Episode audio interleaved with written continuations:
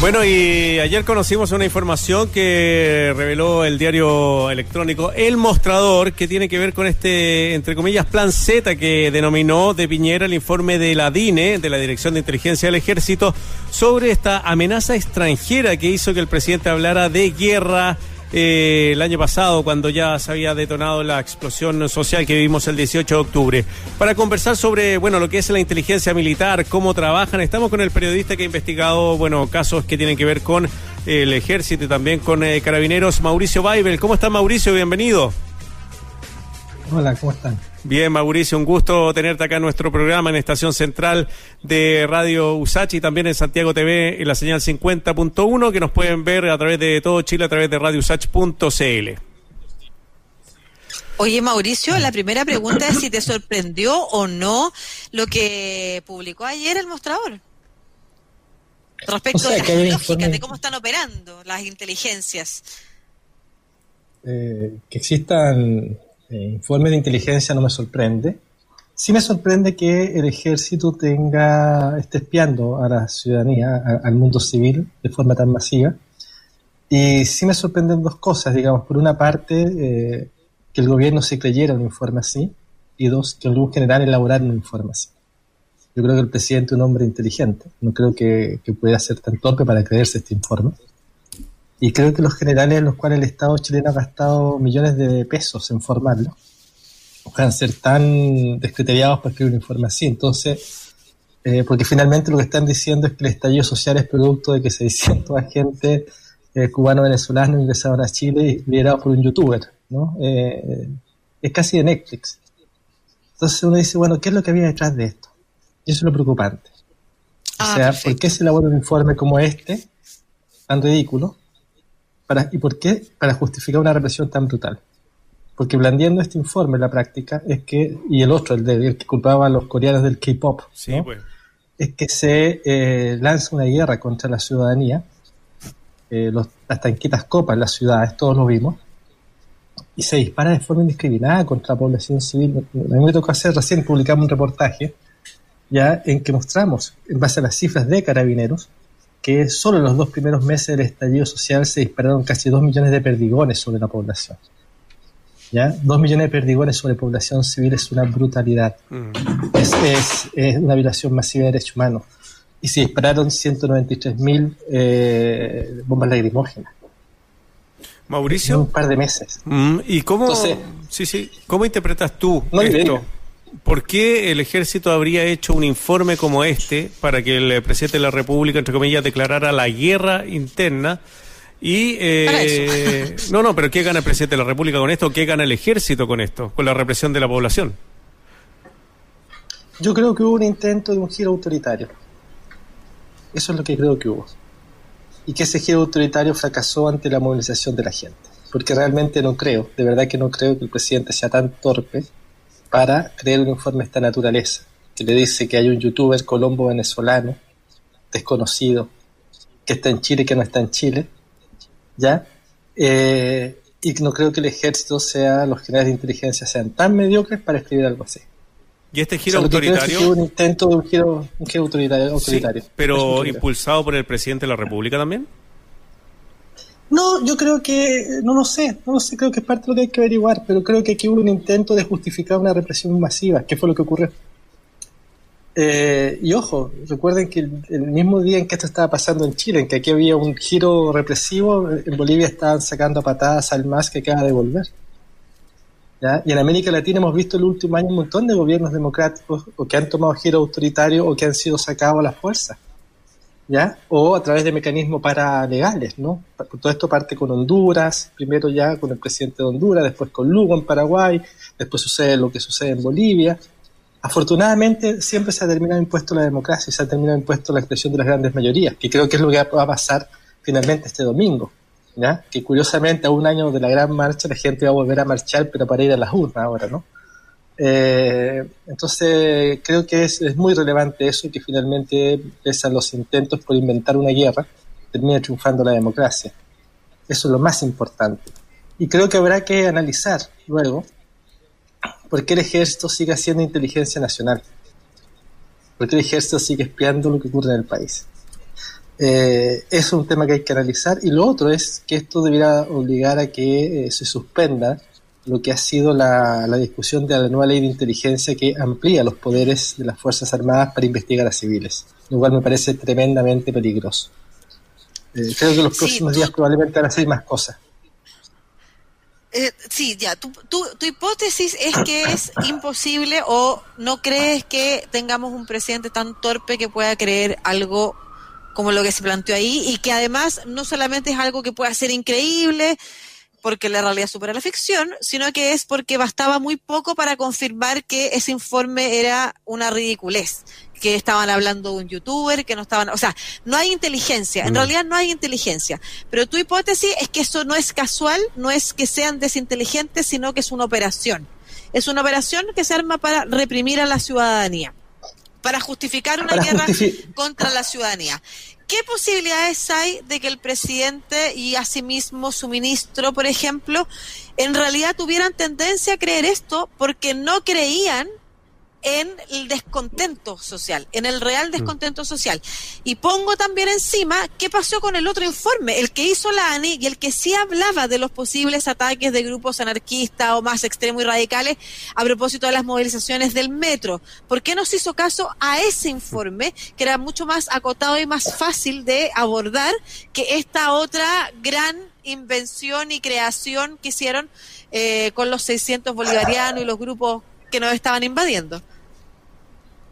Mira, yo creo que cualquiera que medianamente sensato, si le vienen a decir que el país está atacado por un youtuber, lo primero que hace es sacar a ese general de su cargo. ¿no? Eh, lo segundo, creo que para el elite era más fácil creer cualquier tontera antes que entender que había malestar. Piensa que llevamos un año desde el inicio de la revuelta social y no hay leyes que favorezcan a la ciudadanía. Por el contrario, las leyes que se aprobaron fueron leyes represivas, no leyes tan represivas que si Gandhi hubiera nacido en Chile, enfrentaría la cárcel, ¿no? La gran marcha de la sal de Gandhi por, desde, por la India, ¿no? Sería considerado un, corte de tránsito, ¿no? Entonces aquí lo meterían preso, Gandhi. Eh, por eso creo que eh, lo que hay es que para la élite era más fácil creer cualquier cosa llamar a reprimir, como dice Insulsa, ¿ya? antes que asumir que había una crisis social. Mira, una sola cifra que creo que es súper importante para entender la profundidad de nuestra crisis. El año 2000, Alemania tenía un ingreso per cápita por paridad de compra de unos 27 mil dólares. Y era Alemania, uno de los grandes países del mundo. El octubre del 2019, según, todo esto según cifras del Banco Mundial, el ingreso per cápita por paridad de compra de Chile era de 25 mil dólares, casi lo mismo que Alemania. O sea, nosotros teníamos el término de riqueza relativa la misma que tenía la Alemania que recibió el siglo XXI en la puerta de Brandenburgo, ¿no? Pero éramos un país profundamente distinto. Y eso es por la desigualdad. Y eso es lo que estalló. Somos un país rico, somos un país con recursos, pero esos recursos están acaparados por una minoría, una élite política, empresarial, eh, que no permite que el resto de la ciudadanía, que no ha permitido por décadas que el resto de la ciudadanía aproveche el desarrollo que sí hemos obtenido. Eh, porque es un problema que sea un país subdesarrollado ni que no tengamos riqueza. Las tenemos, están acaparadas, que es distinto.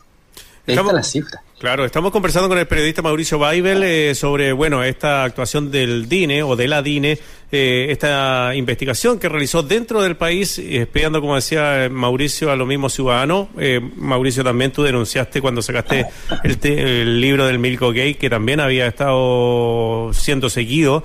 A mí, para volver a lo del tema del, del ejército y del DINE, me acordé del general Iturriaga, cuando el general Iturriaga, después de la frase del presidente que dice que hay una guerra, el general Iturriaga dice, yo soy un hombre feliz, no estoy en guerra con nadie.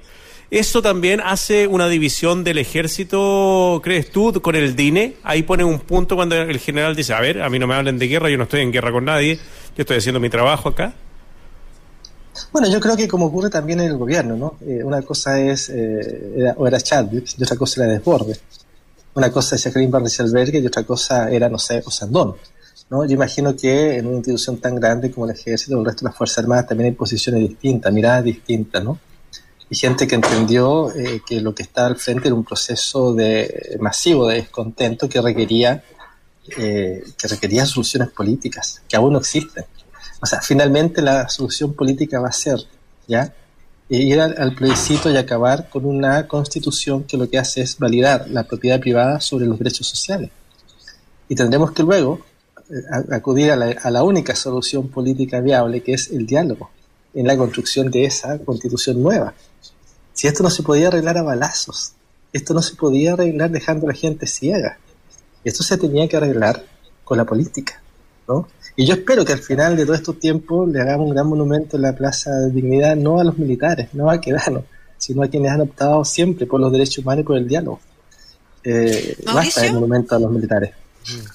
Mauricio, se sabe que este informe fue filtrado de alguna manera también por otra rama de las Fuerzas Armadas, que hay una pelea entre la Armada y el Ejército por sus inteligencias. ¿Qué es lo que está pasando a nivel de inteligencia nacional? ¿Cuáles son las problemáticas que tiene también? ¿Cuáles son los, los desafíos que enfrenta, entendiendo que eh, hay quienes plantean y uno, y uno así lo... así lo asume que las inteligencias son necesarias pero ¿cuáles son hoy los conflictos que enfrentan las distintas ramas en base a su inteligencia? Yo creo que el mayor conflicto es democrático, o sea, el mayor conflicto es que las Fuerzas Armadas siguen haciendo inteligencia hacia dentro del país. Eso, el mayor conflicto, ese es, eh, el primer eh, elemento de alarma que debemos tener. Eh, recordemos que hace un tiempo atrás los propios, los propios generales del ejército fueron al Congreso y reconocieron que me habían espiado delante del Congreso, mientras yo investigaba la corrupción militar. Sí, pues. Eh, ¿Y eso es no debe ser el único.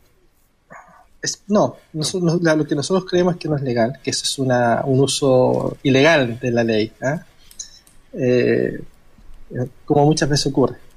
Es un uso abusivo, ilegal, fuera de norma la ley, ¿no?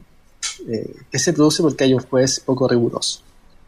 pero volviendo al tema actual, yo creo que el primer asunto es que las Fuerzas Armadas no tienen por qué tener capacidades intrusivas sobre los civiles. Ese es el primer asunto.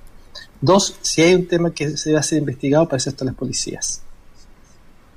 Y tres, que es lo más complejo que la gente no sabe, pero un general tiene más facultades intrusivas que el fiscal nacional. ¿Cómo es eso, Mauricio? Si el, fiscal, nacional, si un fiscal X, ¿no? quiere eh, investigar a un narco, a, a, quien sea, ¿no? Tiene que ir ante un juez y justificar por qué lo va a hacer. Los equipos de inteligencia militar no. Y eso es peligrosísimo. Eso es peligrosísimo. Las policías también tienen... de montaje que hemos visto. Pues. Las policías también tienen esa posibilidad de no recurrir a un juez y, e investigar a ciudadanos. Eh, no, no, no. esto es para equipos solamente de inteligencia. De inteligencia. No, que estaba pensando que a finales del año pasado también supimos cómo estaban investigando y siendo seguidos un montón de dirigentes sindicales, de dirigentes de organizaciones eh, de la sociedad civil, medioambientales y otros. ¿Eso dónde más sucede en el mundo? ¿Es habitual en el mundo que suceda que las Fuerzas Armadas espíen a los o sigan a, dirigentes de organizaciones civiles? Mira, yo creo que lo que nos pasa es que tenemos eh, vestigios eh, autoritarios muy profundos en nuestro Estado. Eh, el hecho de que se activaran tan rápidamente la posibilidad de violar los derechos humanos muestra eso. Si este hubiese sido un Estado eh, con un perfil democrático, esto no ocurre. ¿Ya? Pero ha ocurrido eso. O sea, las cifras son brutales. Disparar dos millones de perdigones sobre población civil, según las cifras de propios carabineros, las cifras de ellos. ¿Ya? Eso es brutal. Eso es eh, como que en Alemania se hubieran disparado 8 millones de perdigones. Angela Merkel no resiste eso. Entonces, eh, lo que tenemos que entender es que tenemos un Estado que aún tiene una estructura profundamente autoritaria y que esa estructura está en crisis en una sociedad que es cada vez más plural. O sea, hoy día tenemos al Papa reconociendo eh, las uniones eh, civiles de, personas homosexuales, el Papa, ¿no? Y aquí todavía Carabineros habla de control de la muchedumbre cuando se trata de manifestaciones ciudadanas. Aquí todavía el presidente cree que puede disparar dos millones de perdigones y salir indemne. Porque esos perdigones finalmente el responsable político es el presidente. Pero es que sale igual. ¿Quién ha pagado por eso hasta el momento? No sabemos. Creo que estamos recién partiendo un proceso de justicia y que también va a haber un proceso de justicia internacional. Y queda un largo camino todavía. Ah, no, sí, claro, pero lo que voy es que la sociedad chilena, y, me incluye ahí, parece que estamos acostumbrados a ciertos niveles de represión. O sea, para mí era una escandalera que eh, la policía o, el ejército o la inteligencia nacional estuviera persiguiendo a dirigentes medioambientales. Me parece un amedrentamiento horroroso. Sin embargo, no pasa nada. No, claro, no, claro, creo que, falta mucho todavía y, eso es parte también de la constitución. O sea, cambiar la constitución creo que es central, porque la nueva constitución que nos demos como sociedad debería tener como su cuadro angular los derechos humanos. O sea, que se base absolutamente en una versión ampliada incluso de la Declaración Universal de Derechos Humanos. Mm. Y lo que... que la Constitución chilena asuma como propio los avances eh, de la humanidad. Eso es lo que debiera hacer. Claro, y también incluye en la reforma que deben tener las Fuerzas Armadas, Carabineros y también la Policía Civil en cuanto a su formación, que al parecer eh, siguen siendo formados de manera muy similar a como eran en la dictadura militar, porque si es que claramente están investigando a civiles sin, sin tener que hacerlo, eh, y también el tema de la represión, como decías tú, que estaban como preparados para esta, esta situación, no les costó nada acostumbrarse de un día de no estar eh, reprimiendo al otro día estar reprimiendo a los ciudadanos. Y estuvieron preparados para eso, además. No está así. Fíjate que en el 2015 yo en un informe especial hice un reportaje que mostrábamos que había más de 100 casos de tortura en Carabineros. En 2015 ya mostrábamos que había más de 100 casos documentados de tortura. Por lo tanto, de lo que estamos hablando es que nadie, nadie quiso verlo. O sea, todos sabíamos que, eh, que, disparaban a, a quemarropa a niños mapuches. Todos sabíamos que la presidenta Bachelet, por ejemplo, había mandado encarcelar a niños por la antiterrorista. ¿No? Todos sabíamos que esto en el primer gobierno de Piñera se había empleado, todos sabíamos la operación Huracán, todos sabíamos el Paco ¿Y ¿Cuál es el poder que opera detrás de eso? ¿Cuál es el poder que opera detrás de que personas que tú crees tienen una conciencia democrática eh, sí tengan que implementar o sientan la presión de implementar esas leyes, por ejemplo? Porque este es un modelo que yo llamo en América Latina, no solo acá, criptocrático, el, el modelo del robo, más que neoliberal. Porque es un modelo donde unos pocos se apropian del Estado y apropiándose del Estado se apropian de los recursos en torno a él, los recursos eh, extractivos, los recursos del propio Estado, ¿no? Y, eso se defiende eh, con todo. finalmente, la constitución del 80 fue impuesta a balazo y se fue a balazo. Mm. O sea, para poder lograr que hubiera un plebiscito, ¿cuánta gente tuvo que morir? Fue detenida, violentado sus derechos, mutilado sus ojos. Eh, esta fue una lucha brutal entre quienes querían justicia y democracia y quienes no estaban dispuestos a ceder sus privilegios. Eso fue lo que fue. Y por eso que es tan importante que la gente vaya, vaya eh, el domingo y vote, y tal como hace un año marcharon en esa gran marcha, ¿no? Ahora marchen a las urnas. Muy bien. Mauricio Weibel, periodista, destacado periodista, bueno, ha trabajado en diversos medios y también con estos tres libros que les, conversé, que les comentaba hace un ratito. ¿Preparando algún otro libro para cerrar, Mauricio? Sí, sale uno en noviembre, ahora el 2. Eh, no puedo contar nada todavía porque matan en la editorial, pero sí, un libro ya más del área más de temas económicos sociales, derechos sociales, por ahí. Muy bien, pues. Un abrazo grande, Mauricio, y cuídate, que te vaya muy bien. Muchas gracias, por esta conversación. Chao, Mauricio, muchas gracias. Chao.